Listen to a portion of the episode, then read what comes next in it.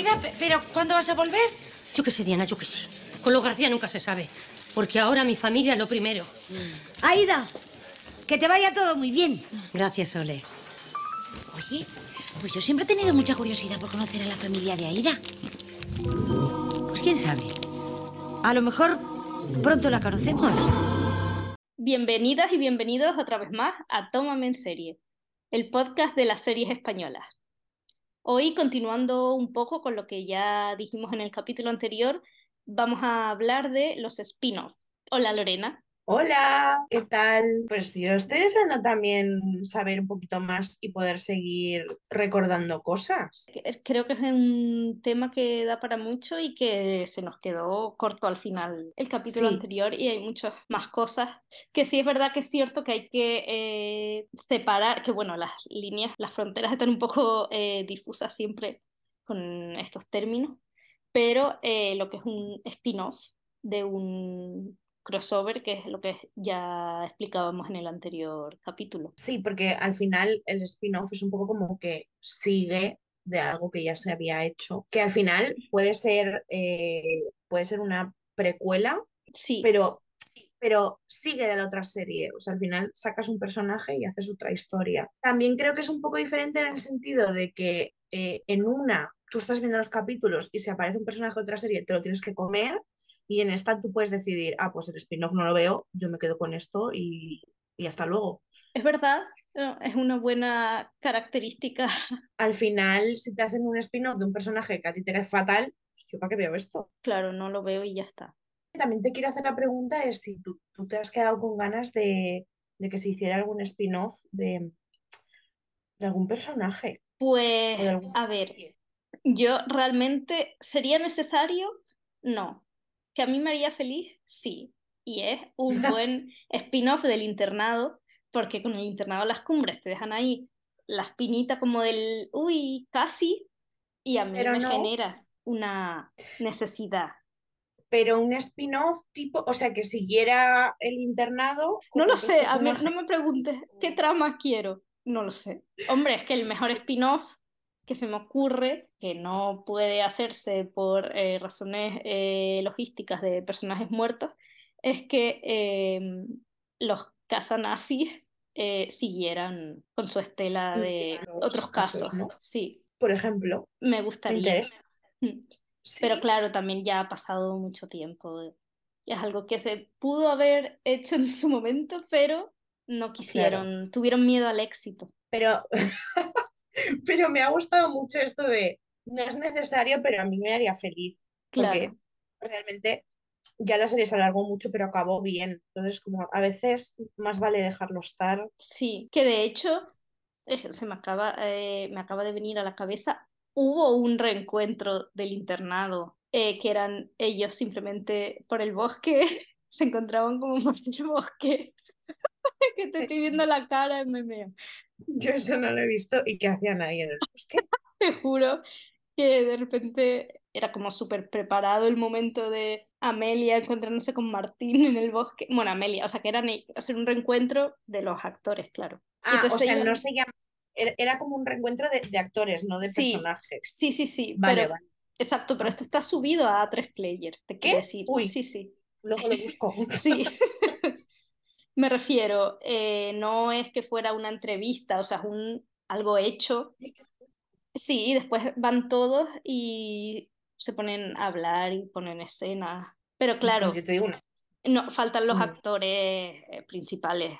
Me refiero, está Elena Claro. Furiase, Daniel Retuerta, eh, Marta Asa, los niños y, y poco más. poco más. Sí. Y por no, que, es que a mí me ponen a hablar del internado y yo no paro. Entonces, retomando, eh, ¿cuál sería eso? Algo que, tu- que te hubiera gustado ver, un spin-off. Mm. Pues no lo sé. Yo, yo en su momento, mm, mira, yo en su momento habría dicho física o química seguro porque estaba obsesionada. Claro. Entonces yo habría hecho algo rollo, pues que alguno se hubiera hecho profesor o X. Y a día de hoy, como otra persona obsesionada que no está bien de la cabeza, pues yo habría sacado algún personaje de UPA. Uf, sí. Que, lo siento, digo Ingrid una vez más. todavía puede pasar, teniendo en Claro. cuenta UPANext, que mm, arroba Antena 3 estrenenla ya. O sea, ¿a qué están esperando? Sí, ya va tocando un poco. Sí, Sí. igual con una serie así, mm, o, o Hospital Central, con Maca y Esther. ¿Tú sabes lo que habría sido eso Uf, a día de hoy? Madre de Dios, mm, es que no lo quiero pensar realmente, no he dicho nada. No he dicho nada, porque eso pasa y yo me tengo que quitar las redes sociales, o sea, no veríamos otra cosa. sí, literal, sería un boom muy grande. Wow, wow, no estamos preparados. No, que nadie compre esta idea, no, No, por favor. por mi salud mental, no lo hagáis. ¿Y, y qué me dices de, me está viniendo a la cabeza, uno de Sara y Lucas podría Pues haber cuadrado? ¿Para qué nos vamos a engañar? Sí, Estaría yo mm, como las locas pensando todavía eh, con casi 30 años que esa relación es bonita. A pesar Ah, de, de, de nuestra, que nuestra Exacto, experiencia sí. actual nos diga error, pero Yo, Seguid siendo tóxicos, os quiero igual. O sea, habría sido una locura. sí, No sé. Mm. Pero sí, sí queremos nombrar un spin-off así como, el, El más- spin-off. sí, el, el spin-off y además el primero, Aida eh, saliendo de siete vidas, Guau. eso yo creo que sinceramente no se va a hacer nada igual. Yo diría que no, y mucho menos con eh, cómo están evolucionando ahora eh, las series en las plataformas. Bueno, lo que decimos siempre, no habría lugar como para ese fenómeno.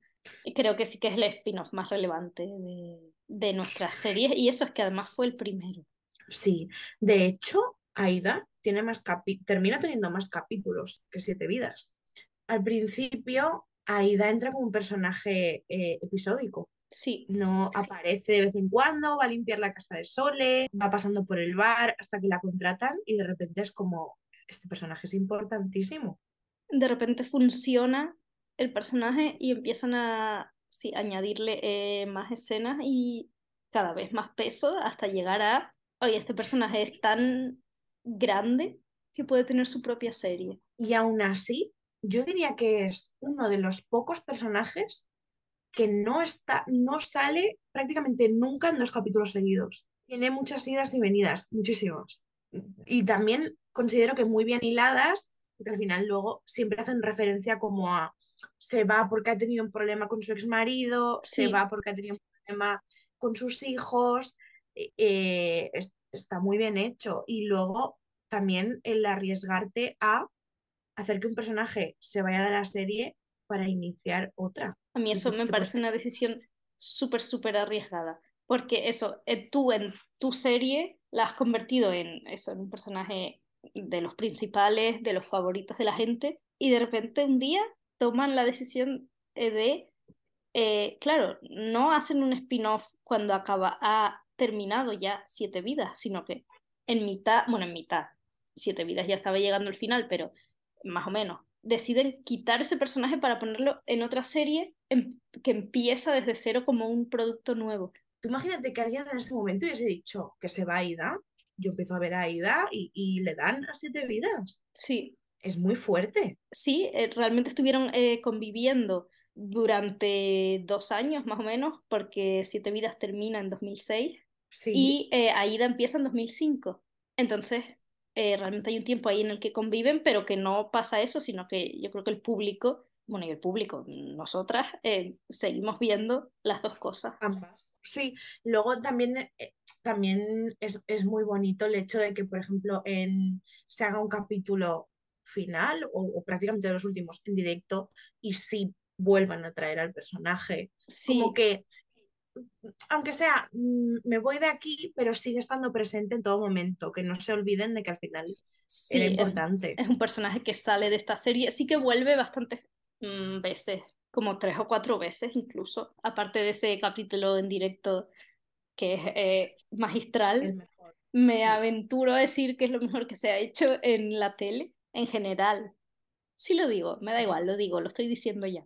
Yo opino exactamente igual, al final es como es el mérito de que esté hecho en directo que, que no sé, o sea, que tú estés viendo cómo se tienen que aguantar la risa. En los mejores momentos del capítulo, o sea, es que yo los veo, los he visto mil veces, pero los sigo viendo y yo lloro de las risas, que no puedo. O sea, yo este momento en el que tiene una escena con Gonzalo de Castro y se empiezan a reír los dos, eh, y que tú estés viendo eso y no digas, pero esto qué mierda es, eh, a mí que me importa que se estén riendo, sino todo lo contrario, como de entro más porque me lo estás contagiando y, y, pensar cómo van a salir de esto y van a, terminar el capítulo.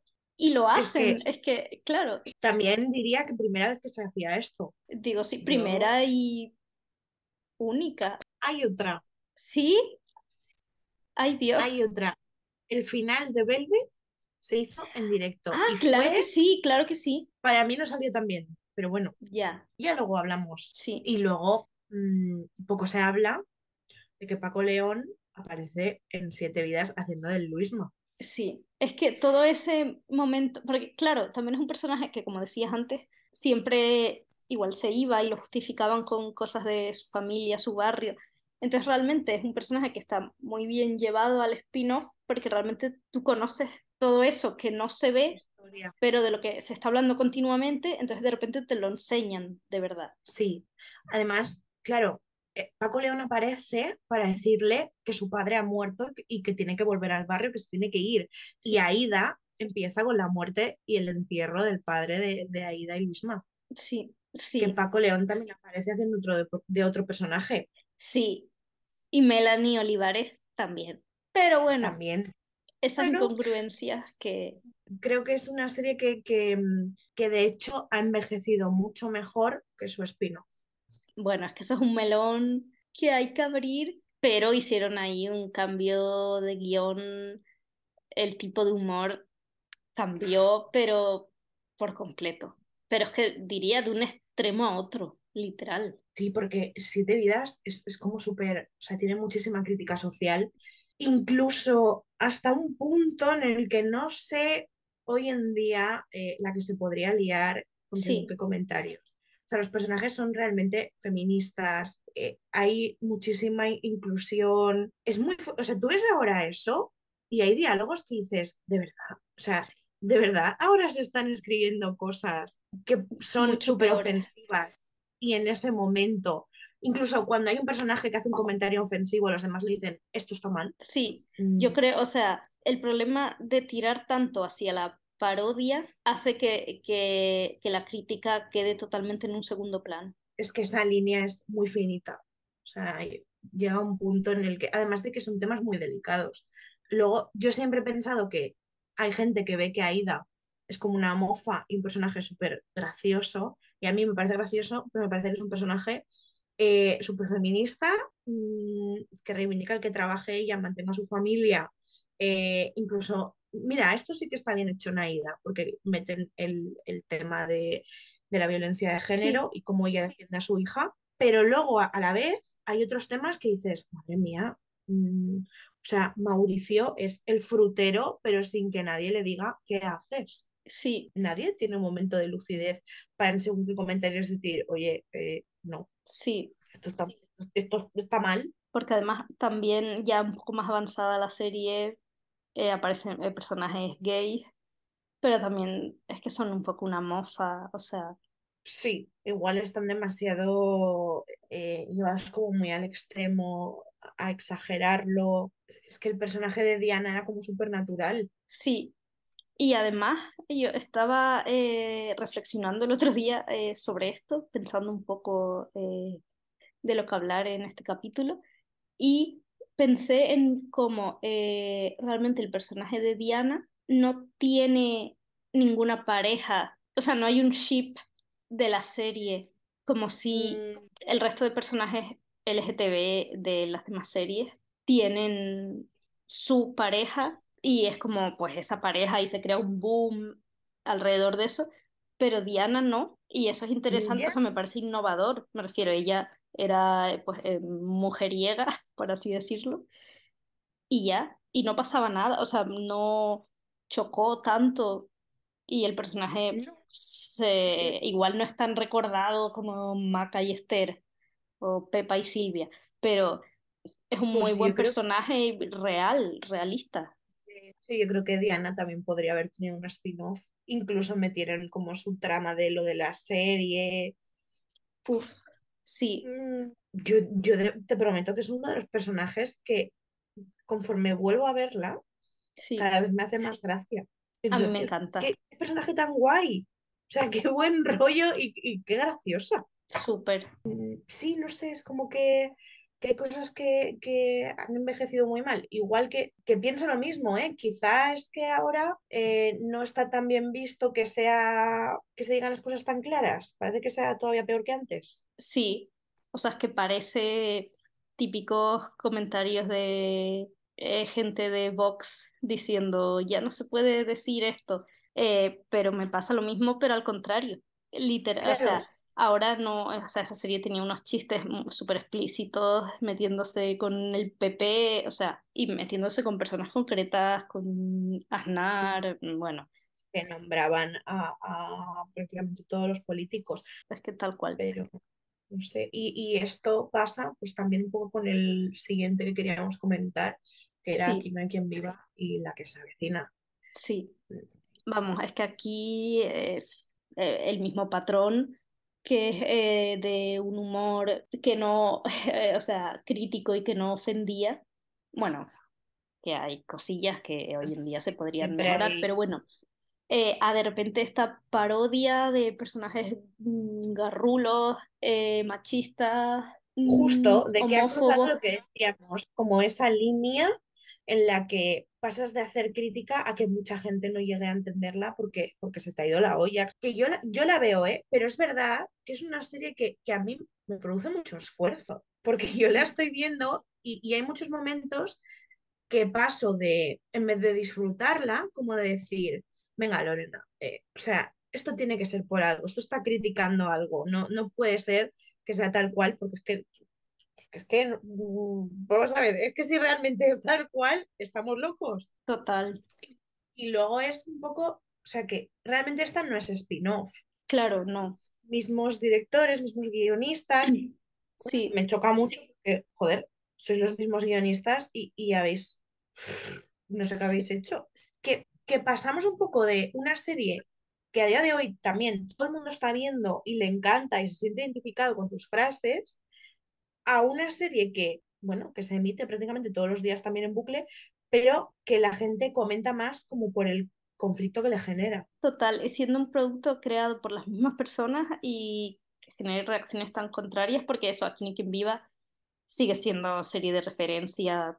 Es como que, como si todavía siguieran dando la serie de todo lo que se habla de ella. Yo, yo creo de verdad que es la serie que a día de hoy está más viva, de- vamos, de todas. Sí, sin duda. Vamos a ver, es que la gente lleva camisetas de Aquí no hay quien viva, eh, perdón.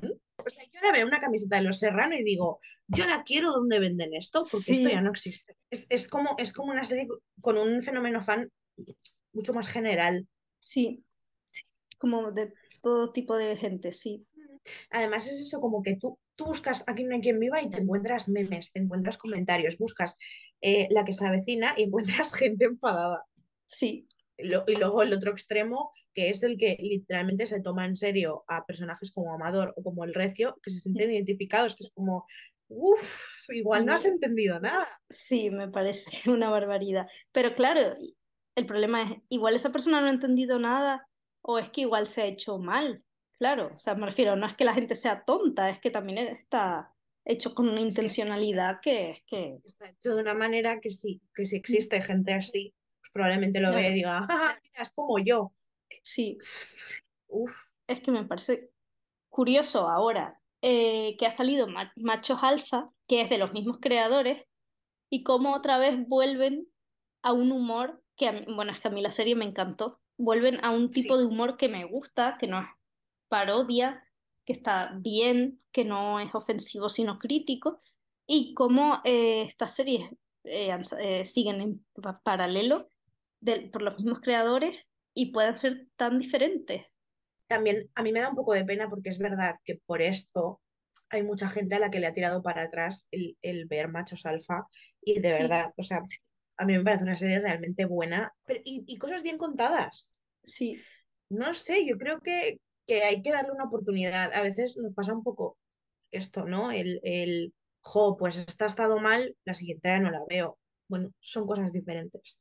Sí, Y también es curioso, sí, Creo, creo que vamos a comentar lo mismo, un poco Puede que aunque ser. sean para universos distintos, están muy relacionados. Es que, claro, al final partir de la base de que realmente aquí ni quien viva eh, paró por una cuestión pues, logística, legal, de producción o lo que fuese, Mm. pero no porque les fuera mal. Entonces, claro, eh, quisieron hacer eh, otra serie parecida, pero que no podía ser igual.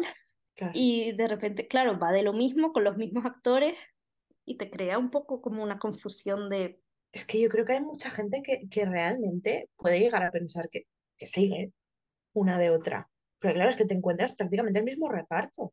Sí, para no perder Que el al- boom, Sí, eh, se hizo justo después. eh, Aquí ni quien viva termina en Mira. 2006. Sí, pero además que es verdad que hay personajes que van entrando más tarde. Y menos mal, porque si no, madre mía, o sea, si, si ayer se muere eh, un personaje y a la semana siguiente aparece en la otra serie, yo Sí. cortocircuito. pero, pero otros, como eh, José Luis Gil, están desde el principio. Pero, pero es muy guay, o sea, a mí lo que sí, esto sí que me gusta de la serie es esos momentos en los que van introduciendo personajes, es como que se encuentran y se miran un poco como, yo ti te conozco de algo. Sí, De hecho, Fernando Tejero sí que tiene una escena en la que entra al edificio cuando llega y claro, en, el rellano, digamos, tienen un cuadro de todos los vecinos y se los queda mirando y es como, esto es un déjà vu. O sea, que qué esto que fuerte. esta gente, claro, están todos. Es que está eh, Radio Patio. Pero y también es curioso el hecho de eh, gente que en su momento, o sea, porque yo supongo, claro que la idea era literal seguir con el mismo reparto 100%, Mm, pero mucha gente dijo que no, eh, por, no sé, por lo que fuese, ¿no? Pero y que luego han tenido que eh, volver Que un poco con el rabo entre las piernas, en plan, pues mira, ahora me interesa.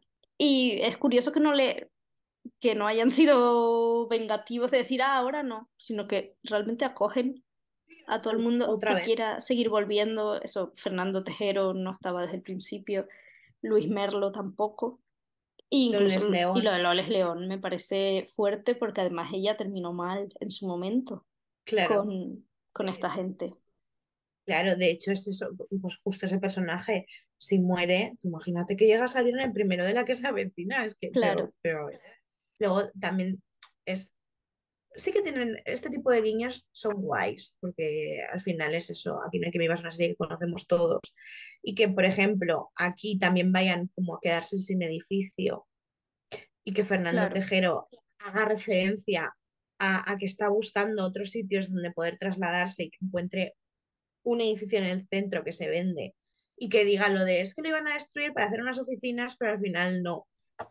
Y, y Guau. José Luis Gil mire a cámara y diga lo de qué follón. Es como, ¿qué?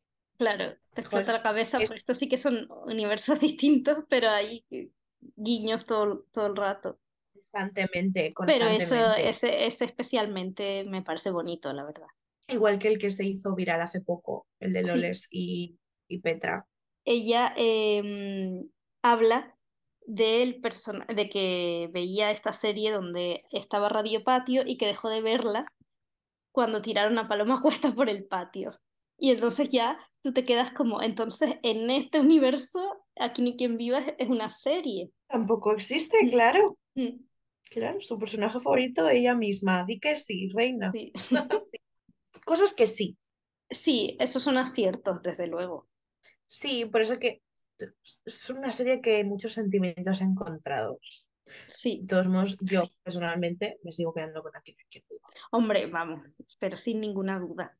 Y luego pasa un poco con, a ver, hay otros spin-offs Mm. que no son tan conocidos, Sí, no son tan sonados como estos. mm, pero, pero que ahora los ves y dices, uy, qué interesante. Hospital Central y Mir. Pues yo Mir la veo ahora y digo, me interesa. En su momento, no sé si terminé de ver. ¿Qué te voy a contar? Eh, yo em, empecé a verla diciendo, bueno, voy a ver un poco el primer capítulo para acordarme y en el podcast saber de qué hablar.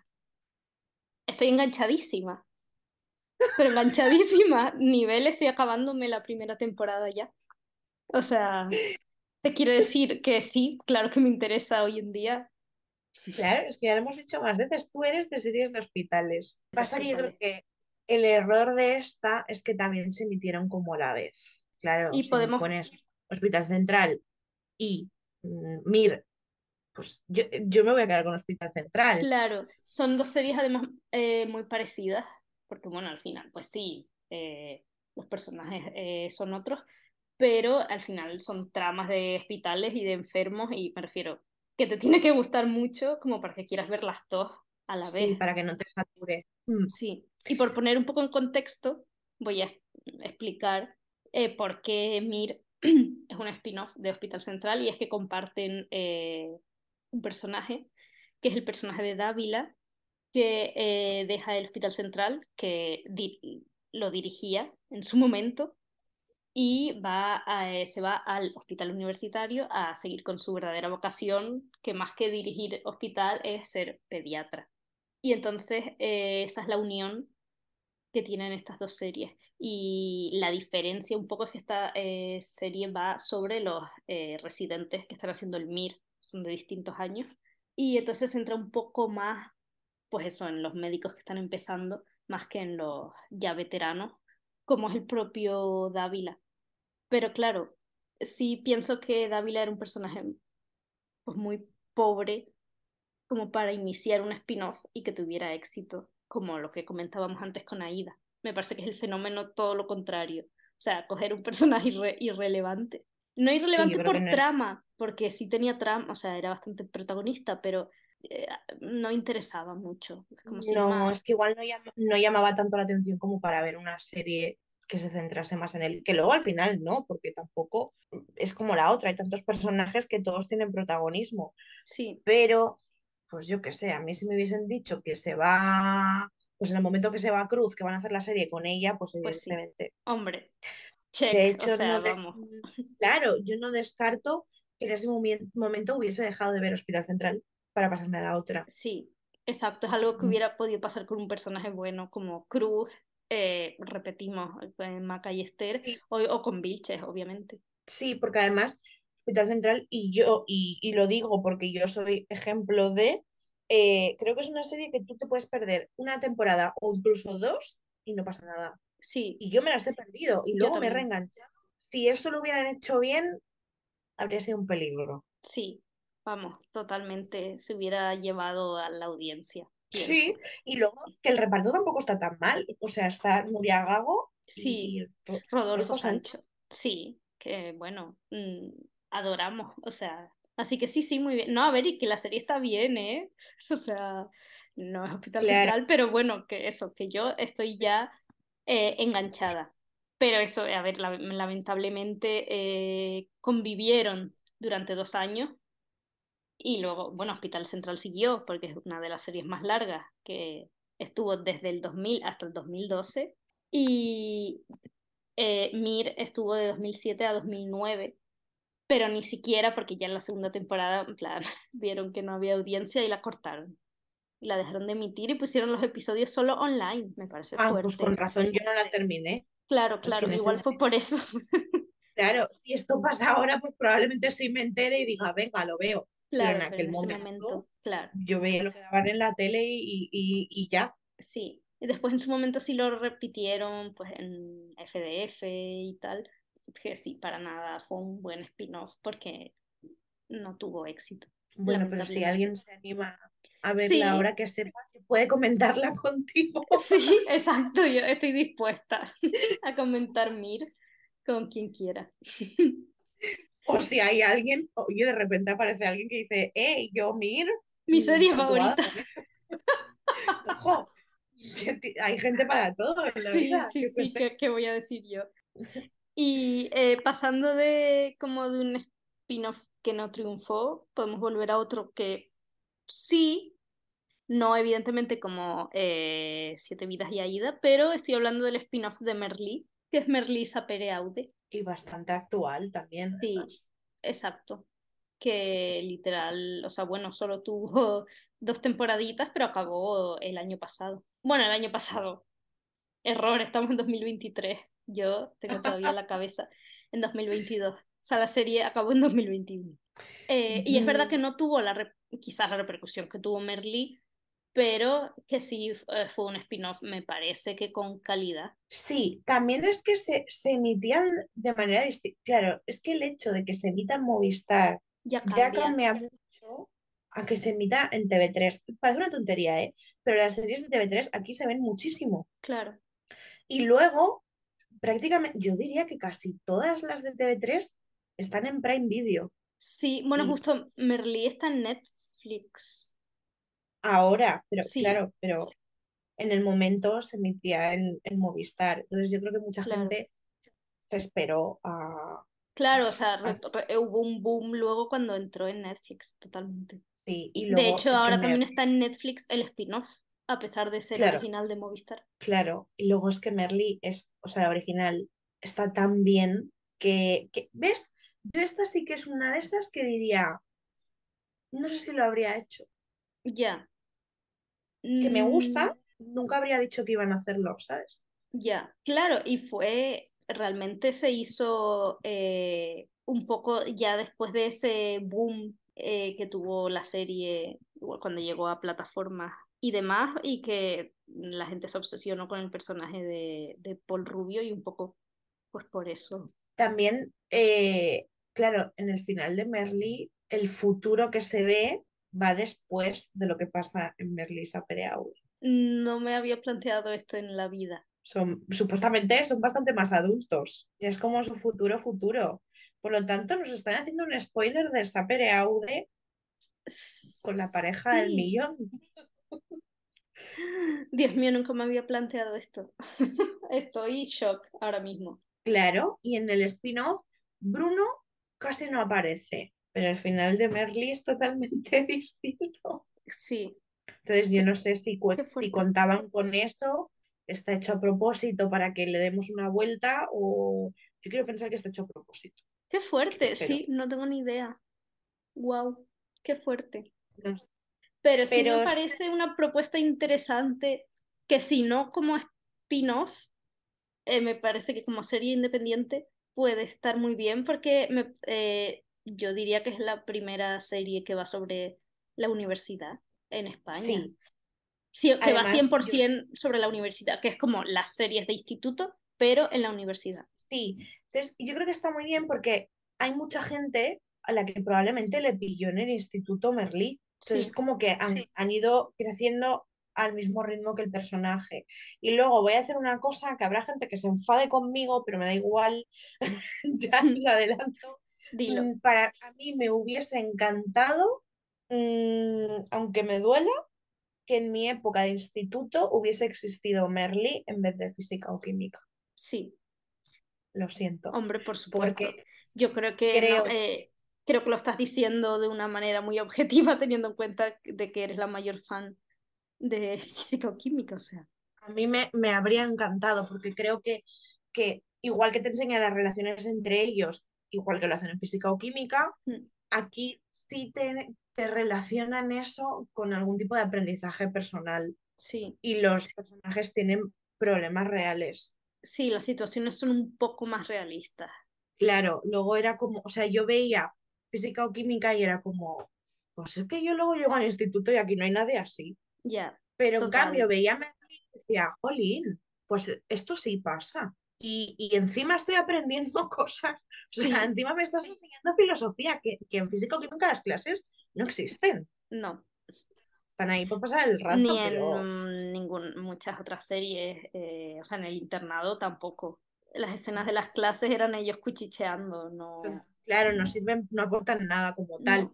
Por eso creo que esta serie es una de las cosas que, que hizo que, que tuviese tanto boom, que Sí. tiene algo más. Y por eso eh, sí pienso que supieron aprovechar eh, esa originalidad que, que era lo de la filosofía para llevarlo un paso más allá y decir, vale, pues esta persona ahora lo va a estudiar en la universidad. Y te seguimos, eh, la serie sigue con su esencia de los debates filosóficos y me parece interesante. Y además que todas las, o sea, que sea una serie universitaria me parece que avala más las experiencias, porque son, si ya en Merlí eran realistas, ahora me parece que son más realistas, porque al final, bueno, en Merlí, pues sí, estás en primero de bachillerato haciendo un trío, no sé, a ver, que todo, de todo habrá, no soy, pero... Probablemente a una persona en tu clase, bueno, tres personas. Sí. No, o una fiesta petty. Pues es que yo aprendí lo que era eso por física o química. Quiero decir, pues a lo mejor me habría servido más saber qué decía Descartes. Sí, puede ser que sí. En este momento, ¿eh? Ahora pues oye, pero yo qué sé. Y luego también, y mira, yo soy pro eh, personajes adultos. Sí. Y en física o química, de hecho, yo salían los jóvenes y yo aprovechaba para hacer deberes. O sea, me Sí. interesaban los profesores. Pero, pero que en Merlí a mí me atrapa una serie en el que solo daré importancia a un profesor. Yo, yo es- para mí ya tiene todo el mérito. Y en, y en el spin-off total, o sea, igual. Sí, es verdad. Última María Falte, que me parece eh, Bueno, es que qué mujer, todo lo hace bien. Y es Sí, un personaje interesante. Y también supieron seguir la estela de, al final ella como profesora, pues un poco guía espiritual de Paul, pero era una persona problemática, igual que también lo era Merlí. Merlí. Mm. Merlí es un personaje que realmente si lo analizas es, es de, Sí. uff, tú lejos de mí. Sí, entonces creo que, que, utilizan el mismo recurso de soy tu guía espiritual, sé mucho, te enseño sobre esto, pero luego después yo como persona, bueno, tengo mis Claro. cositas. Claro, además es como de, yo entiendo la vida súper bien, pero la mía la gestiono mm, Regular. regular. A mí eso me gusta mucho, por eso sí- nunca empatizo con los personajes como que son to- todo bonito, todo Sí, buenos. todo Mm, perfección. Sí, Qué pereza que te pase algo, te traumas. Sea, claro, que tenga sus claros y oscuros, sí. Algo malo, porque si no, mm, eso no existe. Sí, sí, sí, totalmente. Pues eh, realmente se me está ocurriendo eh, otro spin-off así eh, actual para seguir con, con la estela de Merlisa Pereaude, que también entró en relación un poco con lo que hablábamos al principio del capítulo de un spin-off de, de Maca y Esther, eh, que es Luis Melia. Sí, ¿ves? Tiene un poco ese fenómeno fan de Sí, que mueve a muchísima gente. o sea, como en una serie que es diaria, eh, llega a verlo tanta gente joven solo por el hecho de añadir una pareja LGTB, de, L- una pareja lesbiana en este caso.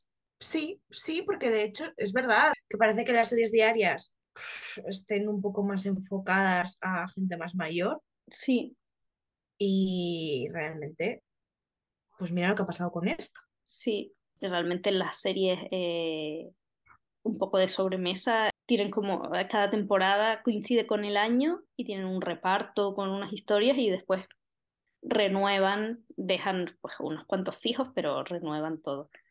Entonces, al llegar el momento en el que tienen que irse estas dos personas de, de la serie, hacen un, un spin-off porque la gente lo está pidiendo, lo está demandando mucho. Me, me parece bastante interesante.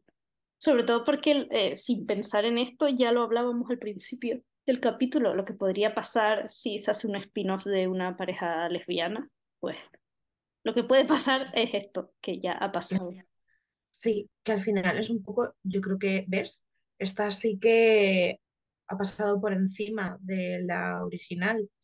Y luego, Sí, a mí me sorprende mucho que, que esta serie empezó con Amar en tiempos revueltos en la 1, si no me equivoco. sí, Luego Amar es para siempre en Antena 3. sí. Luis Melia directamente va a 3 Player. A la plataforma para tres player porque es eh, ¿no? contenido para gente más joven que... Claro, que- y Igual- sabéis que eso da dineros. Sí, eh, bueno, eso por, por supuesto, que la gente, que las lesbianas van a pagar ahí sus tres euros.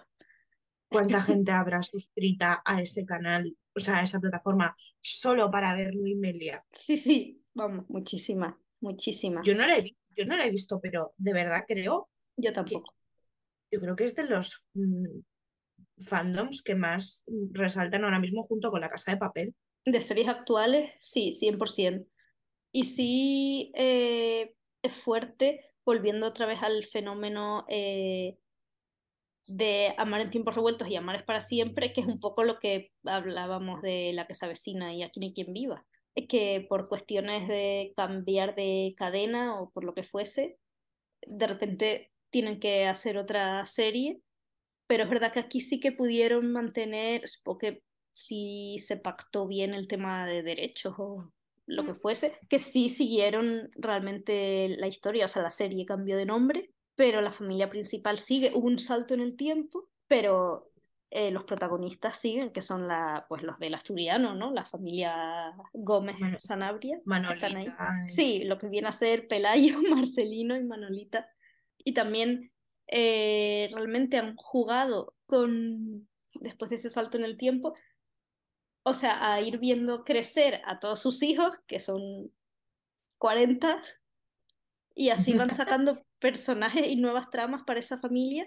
Y de hecho, una de estas tramas es la de Luisita, que es una hija de. Claro, eso te, iba a decir, Luisita es hija de ellos. Que eso también, ojo, o sea, puede llegar a un punto en el que, bueno, yo no sé hasta, hasta, que, hasta dónde estaría dispuesta Paula Usero, mm. pero que Luimelia termine y que llegue un momento en el que les digan, oye, tenéis que volver a amar es para siempre. O tu personaje de alguna manera debería reaparecer, porque al final es como, jolín. Totalmente. tu familia sigue apareciendo. Vamos, yo creo que atraería mucho público de vuelta a la serie. Otra vez, pero claro, pero el problema, yo no sé si Luimelia realmente va a seguir, o sea, tiene cuatro temporadas, pero creo que no está muy clara eh, si se ha renovado o si acabó. Me parece que, está como en el aire. Yo no, yo no la he visto, pero no por nada, ¿eh? sino porque eh, yo me enganché como a dos temporadas de Manes para siempre y, perdí, o sea, dejé de verla. Me, interesaban como las, esas dos temporadas y luego pues sin más, no la volví a ver. También creo que es un poco lo mismo, que de repente te quieres reenganchar, estupendo. Eh, sí. Te esperas a que empiece y, la enganchas del tirón y te enteras de todo. Claro, porque eso, al ser cada año trama, eh, te puedes reenganchar en cualquier momento. Y para verla así, yo tengo que decir que a mí me gustaba muchísimo. Sí, bueno, yo esa temporada, eh, o sea, esas dos temporadas, es que fueron las mismas. Yo no sé si nos retroalimentamos y por eso eh, nos daba ganas de seguirla viendo porque la comentábamos, pero fueron esas dos que fue, eh, bueno, la de Ana Milán y, y luego la de Elia Galera y Michelle Calvo, sí. Claro, yo no sé, no sé hasta qué punto era, evidentemente porque me interesaban las personas que salían, claro. pero que podría haber seguido viéndola. Lo que pasa es que a mí, sea, ya contar con, tengo que verla cada día, no me importa, pero que igual dure 17 años, pues igual ya me, quita un poco de tiempo. Claro, ahí ya 17 años todos los días es un compromiso que efectivamente tiene y sigue teniendo mi padre, pero igual para mí, que, que, no estoy jubilada, ya. Yo no estoy dispuesta, yo no estoy dispuesta. ¿Tú sabes el trauma que va a ser para esa gente el día que, por ejemplo, se muera Manolita? Venga, hombre, yo no me niego a vivir eso. Es verdad. No, no. Es que yo me Claro, es que llegará un momento en el que además van pasando los años y Manolita sigue aparentando 36, quiero decir. Eh. Claro. un poco fenómeno cuéntame, pero todavía peor. Sí, efectivamente. Más complicado. Mm. No, las series diarias son un mundo aparte. Sí, ¿eh? desde luego. Y bueno, un poco hablando de. No sé si vas a, decir lo mismo. Sí. Gran Reserva el origen. Bueno, yo no he visto ni Gran Reserva ni Gran Reserva el origen. yo... Es una persona original que, es, que ve el spin-off sin haber visto la original. es que, eh, sí, me, me, pasó. Pero precisamente porque la, lo novedoso un poco de este spin-off es que eh, eh, pasaron de una serie semanal en prime time a una serie precisamente diaria que solo duró, o sea, que fue esa temporada, que solo duró eh, ese año, o sea, y ni siquiera el año completo, fueron 82 capítulos durante 2013. Y esa yo sí la vi por lo mismo. eh, la vi empezada y me enganché porque la estaba viendo mi padre. Y muy bien, y me enganché y la vi ya completa.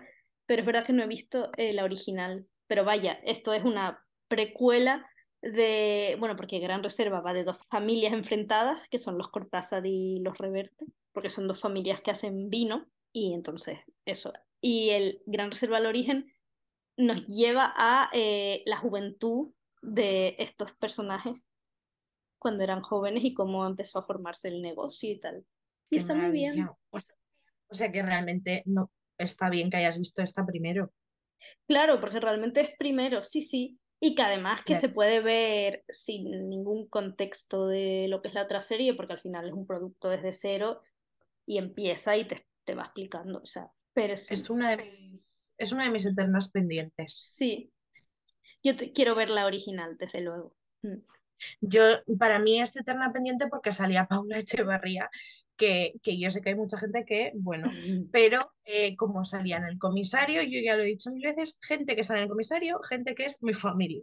Sí, me encanta. Entonces yo quiero verla por ella. Que, que hablando de Paula Echevarría, mm, protagonista de Velvet, también tuvo un Otro spin-off. spin-off, efectivamente. Eh, Yo no lo vi. O Yo vi dos capítulos. Yo vi dos capítulos, ahí empezaba a morir gente y yo dije, yo no he venido aquí a sufrir, Uy. me quedo con lo que tenía. Sí, sí, Sí. sí.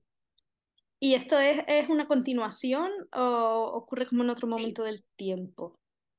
No, continúa, ha pasado, ha pasado X tiempo, Mm. pero continúa. O sea, de hecho sigue Paula Echevarría, sigue Aitana Sánchez Gijón, Sacristán, O sea, que realmente podría haber sido eh, otra temporada de Velvet, sin más. exacto, exacto. Pero le pusieron otro nombre. Pero claro, mm, en los dos primeros capítulos se va gente que dices, "Ah, pues yo, yo esto ya para qué lo veo. Es que no lo entiendo. Se está Que muriendo gente cuando- que no se ha muerto nunca. Sí. Que- Sí. Pero luego fue cuando hicieron el capítulo en directo que hemos dicho antes, Vale. que no sé si no lo viste. No, Vale, pues pero yo, me da yo igual. O sea, es una serie que yo creo que, o sea, no voy a ver. no, pues yo hemos venido a jugar, yo vi los dos primeros y el último. Muy bien.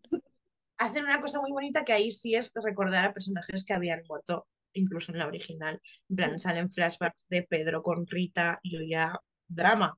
Mm, Claro. Me meto en el papel, yo lloro contigo y os quiero a todos. La mitad no sabía quién eran, pero, Qué pero sí que me dio rabia porque era, me generó como mucho hype y, muy, y mucho, jolín, qué guay, va a seguir.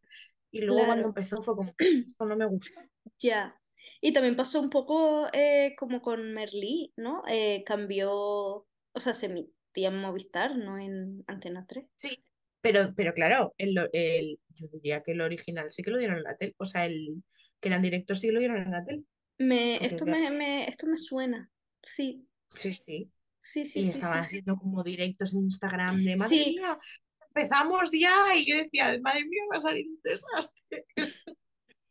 Pero bueno, salió pues como, bueno, Y, pero ¿y era el capítulo entero en directo o solo como una parte? una parte, una parte. Vale, es que eso me, eh, eso me suena. Por eso lo, Sí. lo preguntaba, sí. Por eso también daba como más miedo, porque era como, que no- ¿cómo vas a saber reengancharte a, a lo que está grabado? Qué Pero bueno, fuerte. Yo, pues mira, yo aquí la primera tonta que dije, yo no he visto nada, pero yo lo veo porque a mí esto, hombre, a mí me llama la atención. Es oye. mi tipo de contenido y ya está. ¿Que va a salir Miguel Ángel Silvestre? Vamos con todo.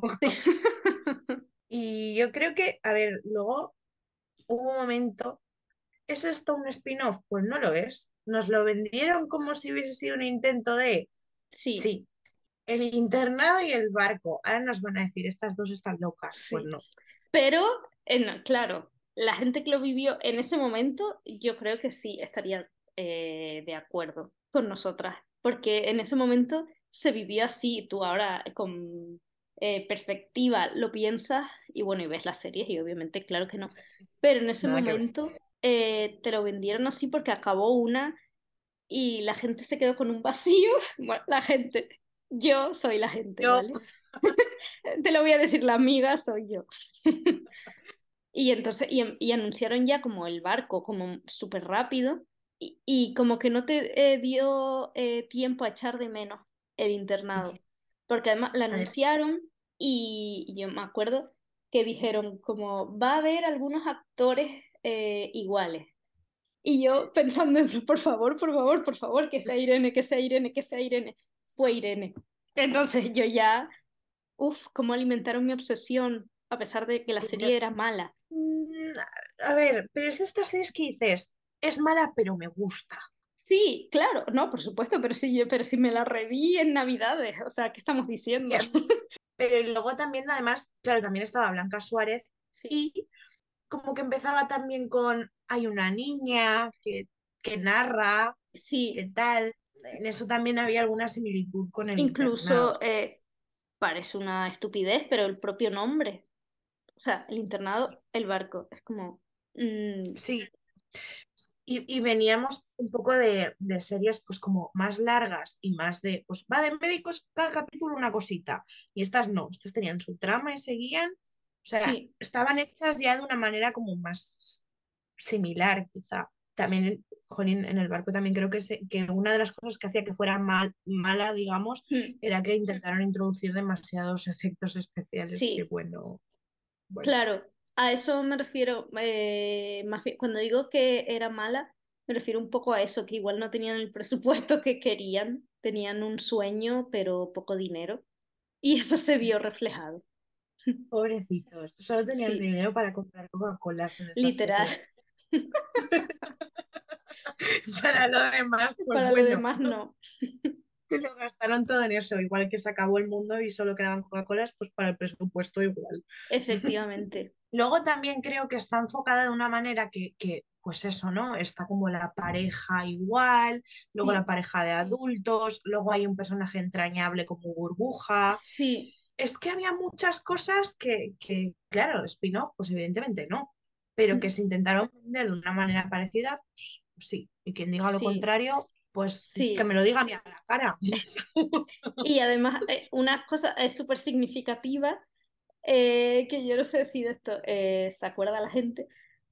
Yo no sé si tú estabas, pero en el foro eh, que era Zona el internado, Sí, estaba así. Dios mío, tía, pues igual, eh, interactuamos y no sabíamos que éramos nosotras. Pues seguro, a mí esto me pasa mucho. O sea, cuidado con que nuestra amistad no venga de Twitter, sino de antes. Puede ser. Pues eh, bueno, eso, Zona el internado de repente cambió y era Zona el barco. Eh, te quiero decir, es que estaba todo orquestado para que eh, siguiera el flujo de fans, pasara de una a otra. Sí, eso es que no estaba solo en nuestras cabezas. ¿eh? Es, Total. a ver, éramos más, también teníamos un sueño y se quedó un poco en esto es lo que hay. Sí, duró mucho menos tiempo también, solo tres temporadas. Sí, bueno, y menos mal, porque ya la Sí. en tres, si Sí, a sí. hacer seis, mm, no sé cómo habría acabado. Sí. Que, que bueno, para, mi opinión, mi opinión, para mí el final del barco es peor que el de Los Serrano, ya está, ya lo he dicho.